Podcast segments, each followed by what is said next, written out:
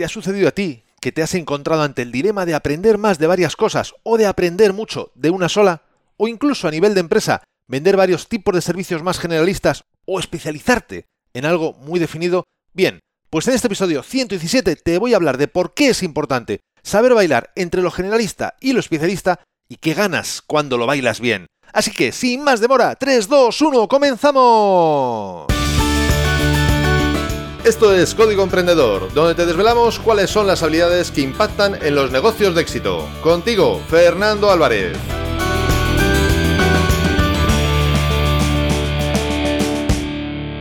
Aquí estamos, un episodio más, una semana más, siempre desde la trinchera, desde donde los emprendedores producen resultados, desde donde tiene lugar la acción. Y como toda acción sucede en toda trinchera, también está ocurriendo la tuya. Y me encantaría que me comentaras a través de las redes sociales, en la plataforma donde estás escuchando este podcast, o incluso desde el link que te dejo en las notas de este episodio, tu opinión, tu experiencia respecto al tema de hoy. Y la inspiración para este episodio me ocurrió cuando escuché uno, un episodio, del podcast Fin Revolucionario de Marcos Vázquez, que se titulaba Nunca dejes de aprender el método T del conocimiento. Por supuesto, te dejo el link al mismo en las notas de este episodio. Además de recomendarte este podcast, aunque no estuvieras muy interesado en el deporte o la nutrición, ya que tiene contenidos que van más allá de estas temáticas, como justo el episodio que me inspiró. Y el caso es que tiene muchas aplicaciones para los negocios, no solo para el aprendizaje. Si lo enfocáramos únicamente al aprendizaje, lo resumiría en la cita que el propio Marcos dice al principio del mismo. En verdad esta cita no es de Marcos, es de Thomas Huxley, que dijo, intenta aprender algo sobre todo, y todo sobre algo. Vale, ya está, ya hemos terminado el podcast. Hasta la próxima semana. no, pero, a ver, yo es que no podría decirlo mejor, desde luego que yo creo que aquí Thomas Huxley lo dijo ya maravillosa y perfectamente. Pero no, ahora hablando ya en serio, esto tiene mucho más de lo que poder exprimir, de lo que poder sacar, aunque esta frase lo resuma tan sumamente bien. Marcos hace una comparativa entre las especies animales donde existen los generalistas, como las cucarachas, las ratas, y los humanos. Sí, sí, sí, los tres estamos en el mismo grupo, que comemos casi de todo y vivimos en entornos de lo más variopintos, de lo más variados. O especialistas, como los koalas y los osos panda, que requieren de un entorno mucho más específico para subsistir, así como de una alimentación más específica también. En el caso de los generalistas, lógicamente nos afectan menos los cambios en el entorno tenemos más capacidad para adaptarnos, pero los especialistas sí que sufren con los cambios del entorno, son mucho más vulnerables. Y no sé si te das cuenta, pero esto también se aplica no solo en el aprendizaje, como Marcos detalla en su podcast, sino al mundo de los negocios. Ante una situación de cambio de entorno, como está siendo esta situación que vivimos provocada por el COVID, las empresas, según sean generalistas o especialistas, también tienen más o menos vulnerabilidad. Pongamos un sector que a priori no se está viendo demasiado afectado, negativamente hablando, por supuesto, como otros, el de los supermercados o tiendas de alimentación. Los generalistas, los supermercados, que venden un poco de todo, pues están siendo bastante menos afectados que los especialistas. Pongamos un ejemplo, una tienda gourmet de chocolate, por poner un caso. Y estoy seguro que ahora mismo tú ya estás pensando en otros sectores donde esto se está aplicando igualmente. Por ejemplo, los gimnasios, donde puedes realizar múltiples actividades versus aquellos muy especializados donde puedes, por ejemplo, poner solo pilates con máquinas, solo puedes hacer pilates con máquinas, por poner ya digo dos casos específicos.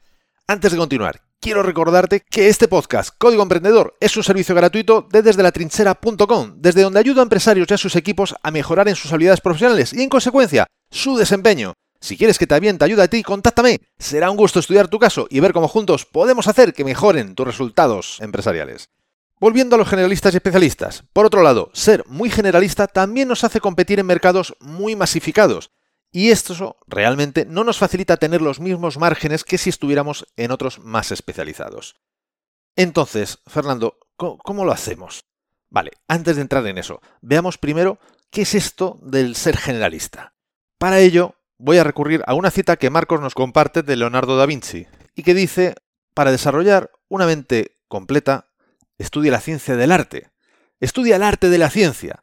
Aprende a ver. Y te darás cuenta de que todo se conecta con todo lo demás. Creo que lo define perfectamente qué es el concepto generalista.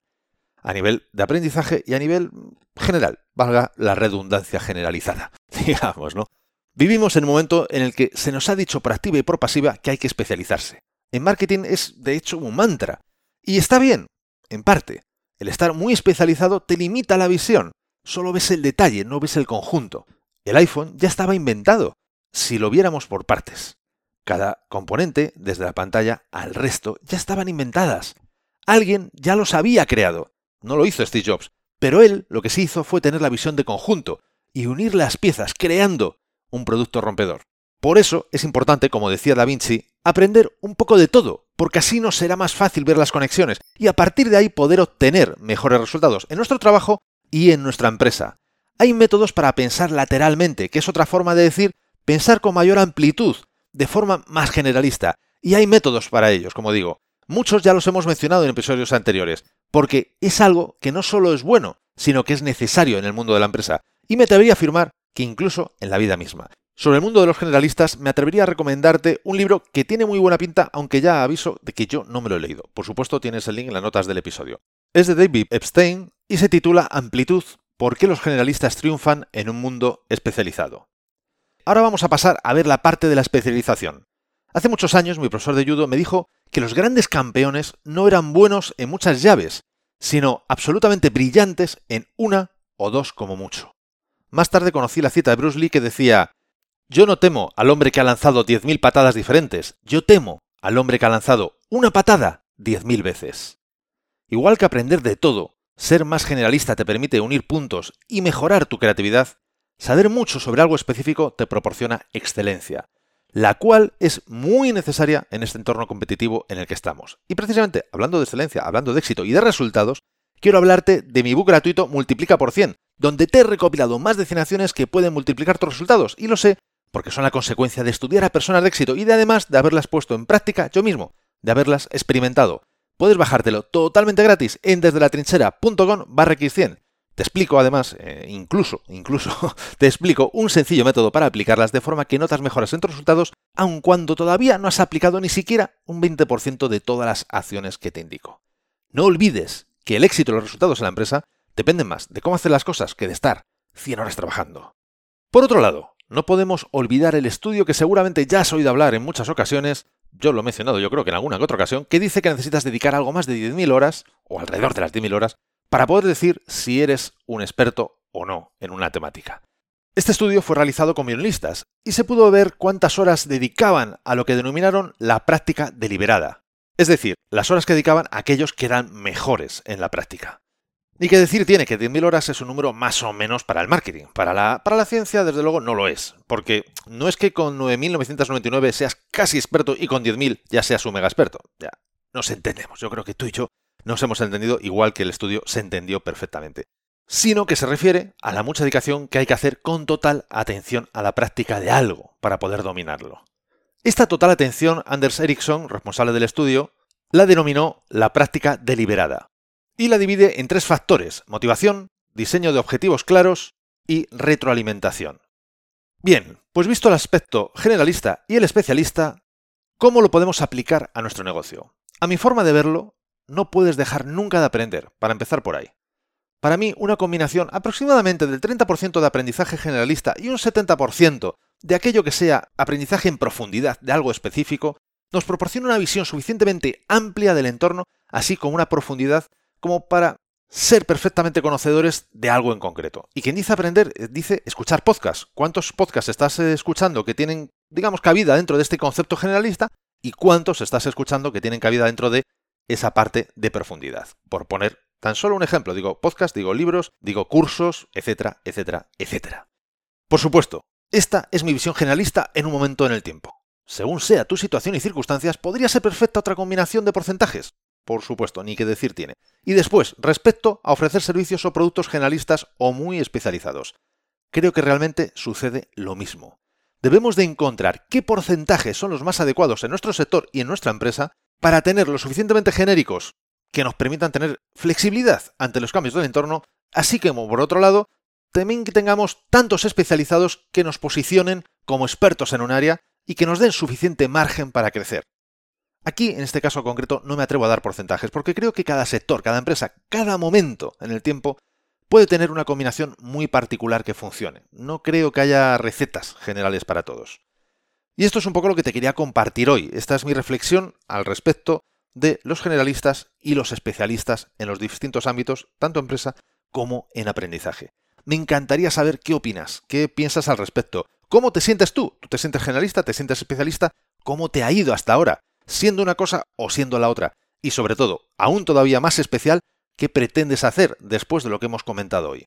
Entre tanto que me lo comentas, me gustaría hablarte del próximo episodio de Código Emprendedor, porque en él te voy a hablar de lo importante que es el feedback, o dicho de otra forma, las opiniones de tus clientes o consumidores, y para ello utilizaré un comentario que me dejaron en iTunes Colombia, que básicamente me ponía de vuelta y media, tal cual.